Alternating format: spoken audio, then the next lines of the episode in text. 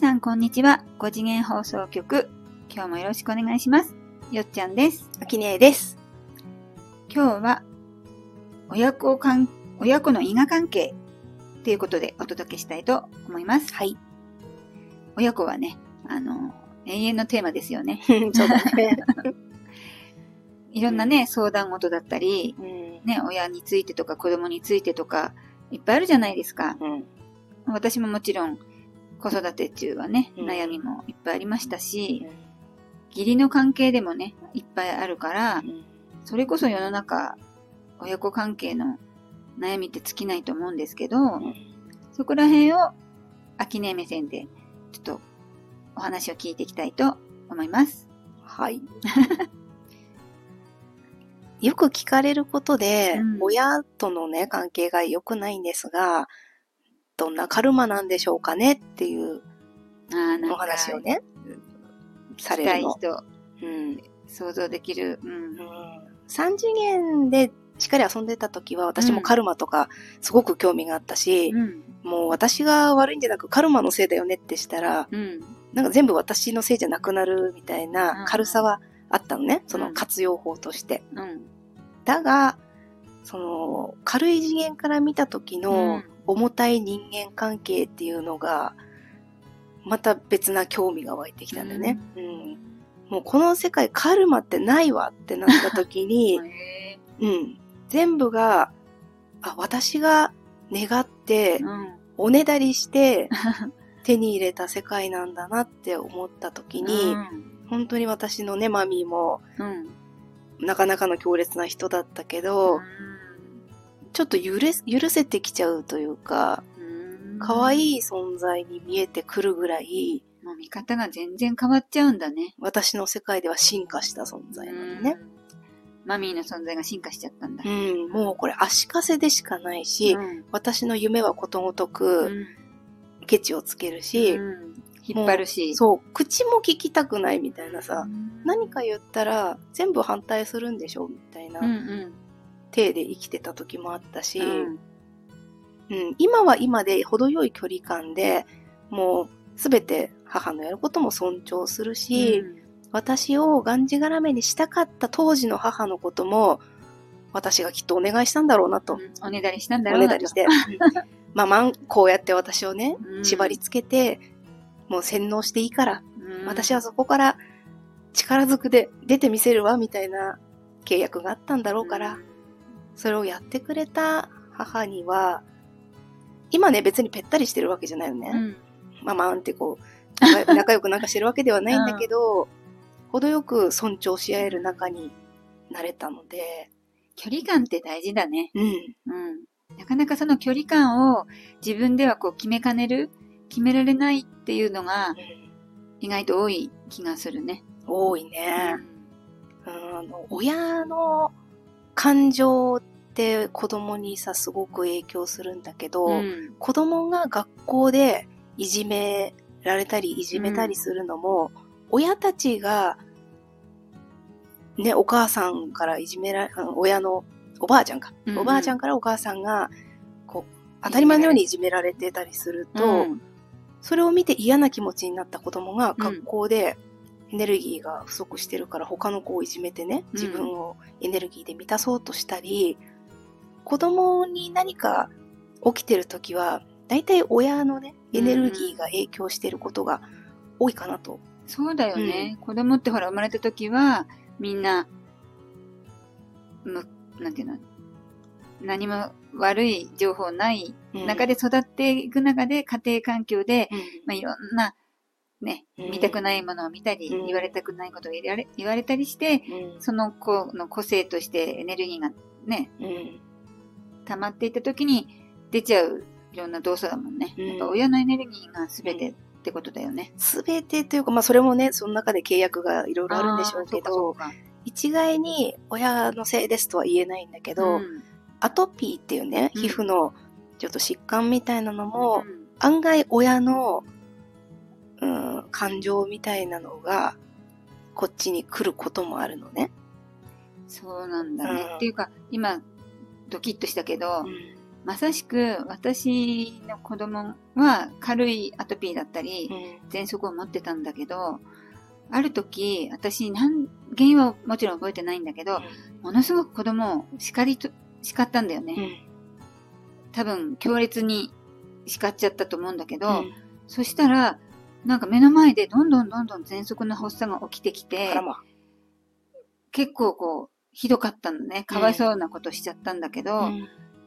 で、後で病院に行った時に先生に、すごい私が注意されたんだけど、親が怒ると子供ってダイレクトにこう影響するんだなっていうのは今こう思い出しました。ドキッとしました。だから親の影響とそうん。のアトピーなり、うん。うん、いろんな子供の症状だったり、大きく関わってるうん。のはなんかわかる。うん例えばね、うんあ。の、自分がアトピーで、あんまりこう体力も続かないから、うん。お仕事が続かないとか、ずっと家にいるとするじゃない？うん。で、自分的には外で働きに行きたいのに、親のせいで、うん。こうアトピーになってる、親のせいでっていうかね、こうやって生まれてしまったから、うん仕事ができないっていうイライラを親に向けるじゃない、うん。親は親で、いつまでも子供がうちにいるから、うんちょっと、外に出れない。うんし仕事をしたくてもできないとか。仕事はまあでやってるんだろうけど、うん自立しない子供みたいな感じで見てしまって、うん親の中でもフラストレーションがたまる。うんで、親のイライラは結局子供のアトピーにつながるっていう、こう、負の連鎖が、うん、悪循環になっちゃってるうんパターンだね、それだとね。できてしまうので、まあ、親世代、私たちとか、お子さんがいる親世代がいかに気分をよく過ごせるかで、子供のね、そういう肌も変わってくる事例はあります。うん、うんここにもやっぱり共振だよね。うん。親が自分の心をちゃんとこう、まあ、うまくね、うん。心地がいいとか、うん。あんまりこう不安とか、子供のせいに考えたり、心配ばっかりするよりは、うん。あんまり子供に意識を向けないで、うん。自分の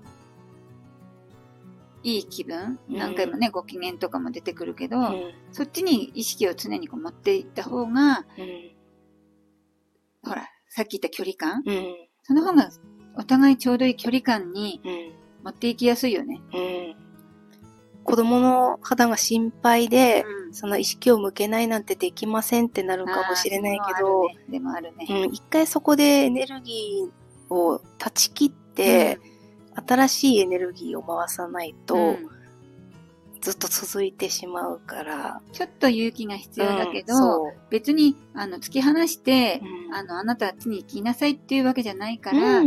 ね、一緒に住んでるのはかま、変わらないわけだし、気持ちをちょっとだけうんん子供じゃない方に向ける。うん親じゃない方に向けるっていう、うん心の方向をちょびっとだけずらすだけだから、うんまずちょっとトライしていただきたいですね。うんみんなが同じ方向で、うん。うん、辛いの、苦しいよね、悲しいよねって言ってるんではなく、うんでお母さんが明るく元気でいたら子供はそれにつられてね、うん。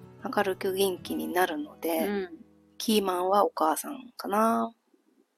そうね、うん。お母さん。もちろんお父さんでもいいんだけ でも私たちほら女性だからやっぱりお母さんにね、ど、うん。お届けしたいじゃない？そうだね。で、もしね、男性の方が聞いてくれるんだったら、うん。あの、ママのご機嫌をね、よく保つのはもう、パパの仕事だと思って、うん、その調整役をね、うん。ぜひ買って出てほしいかな。お母さんがね、うん。あの、本当に明るくなれれば、うん。家庭はね、うん明るくなるわけなので、まずは、ちょっと目を向けないでね、うんその心配とか不安とか、抱えてる問題だと思ってることは、うんちょっと目をつぶっうて、ん。視野をこう、視点を変えるっていうかね、うん。それがまず、いいのではないでしょうかね。そうね。親子の関係の突破口としてはね。うん。今思い出したんだけどさ、うんうちのマミーが、私中学生ぐらいの時に多分鬱になってんのね。あ、そうなんだ。うん。で、今思い出したの？今思い出した。その時に、パピーが、うん。私の名前の由来みたいなのを、うん。多分こじつけで言ったと思うんだけど、うんお前はあの、家を明るく照らす役割だからみたいなことをうん。わざわざ私に言ってきて、マミーがああいう状態でも、うん。お前だけは、あの、一定のテンションで明るくいろみたいな。うん。うん。それのおかげで、誰もマミーをね、うん。心配するでもなく、うん。普通に接したの。距離感を保ててたってことだよね。保ててたのか、うん、なんだろう。それが大変なことだではなくて、うんうん、こっちのご機嫌は崩さなかったんだうよね。ん。だからいつの間にか元に戻ってへーたから。うんいいね。こっち。うんの、あの、ご機嫌を崩さないってね。そう。すごいキーワードだね。これね、できるようになったらね、本当に世界が安定します。うん。うん。あれ、中学生の時私もやってたね。その後に、暗黒時代に一行ったんだけど。に行って、うんまた戻ってきた。振りだ、なんて、元々のいたとこに戻ってきたみたいな感じ。そうね。うだから今頑張ってるわけではなくん。って、なんか自然と思い出したみたいな。うんご機嫌を崩さない。うんね。これを、じゃあ、今日の親子の因果関係のキーワードっていうことで、よろしいでしょうか、はい。じゃあ今日は以上となります。はい。マミー愛してるよ。私もマミー愛してます。私のマミーは天国ですけど。